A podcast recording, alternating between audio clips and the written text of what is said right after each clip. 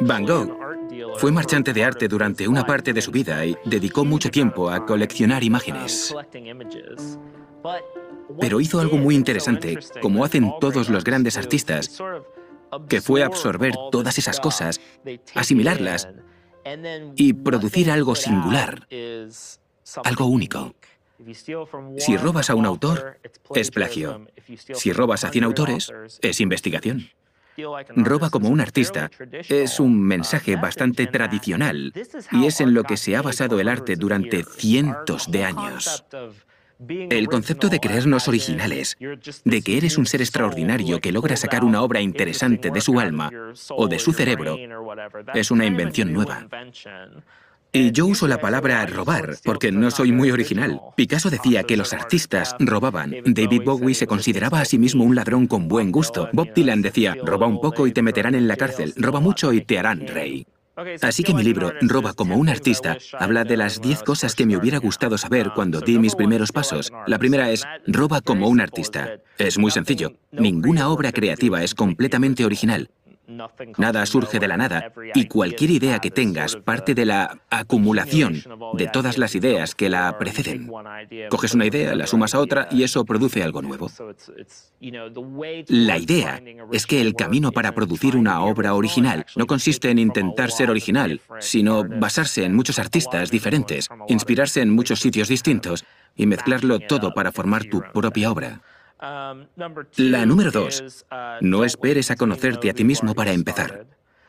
Mucha gente cree que tiene que conocerse a sí misma antes de poder crear algo, y yo creo que es al revés. Creo que es haciendo cosas y desarrollando tu obra creativa como descubres quién eres.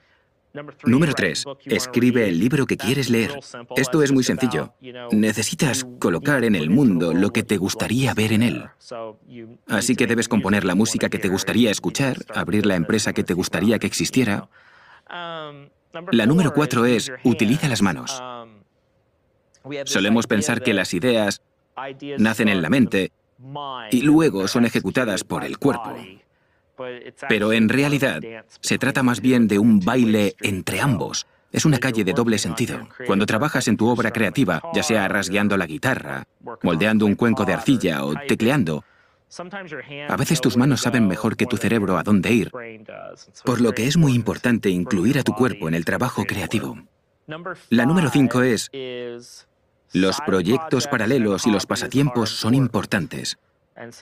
Creo que es muy importante que las personas creativas hagan cosas extra, porque si tienes pasatiempos intensos o proyectos secundarios, es muy común que, mientras trabajas en esos proyectos, se te ocurran ideas para la obra principal en la que deberías estar trabajando, o que ese proyecto secundario despegue y te lleve a donde quieres ir. La número seis es el secreto.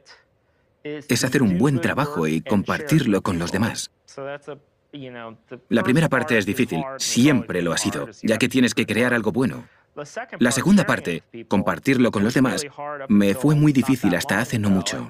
Hoy día todos tenemos la posibilidad de compartir lo que queramos con quien queramos. Así que se trata de tener agallas, de usar los medios que sean o la tecnología a la que tengas acceso para lograr colocar tu obra ahí fuera. La número siete es, la geografía ya no nos controla. Es fácil. De niño me crié en medio de un maizal en el sur de Ohio, en un área muy rural. No conocía a ningún artista ni a ningún escritor. No conocía a nadie que trabajara en lo que yo quería hacer.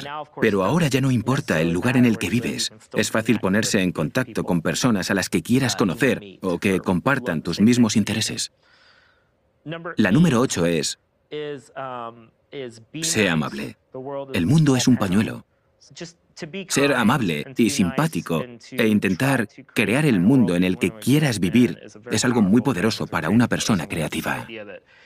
Solemos pensar que los creativos son raritos, que es difícil entenderse con ellos, que son sociópatas introvertidos. Es muy común oír eso. Pero la verdad es que las mejores obras salen cuando las personas se portan bien unas con otras y crean una buena atmósfera.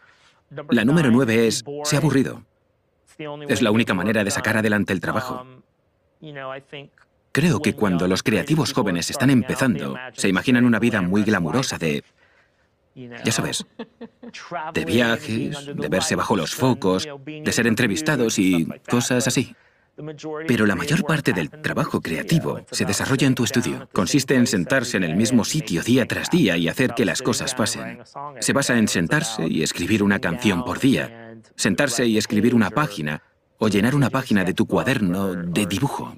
Los días de esfuerzo diario a lo largo del tiempo se convierten en una profesión.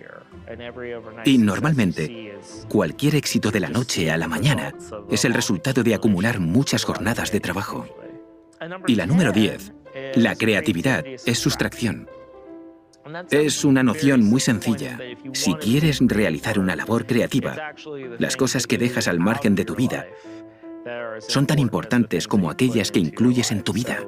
Para poder concentrarte en lo que realmente quieres hacer, tienes que abandonar ciertos aspectos de tu vida. Puede que tengas que reducir las horas que pasas viendo la tele.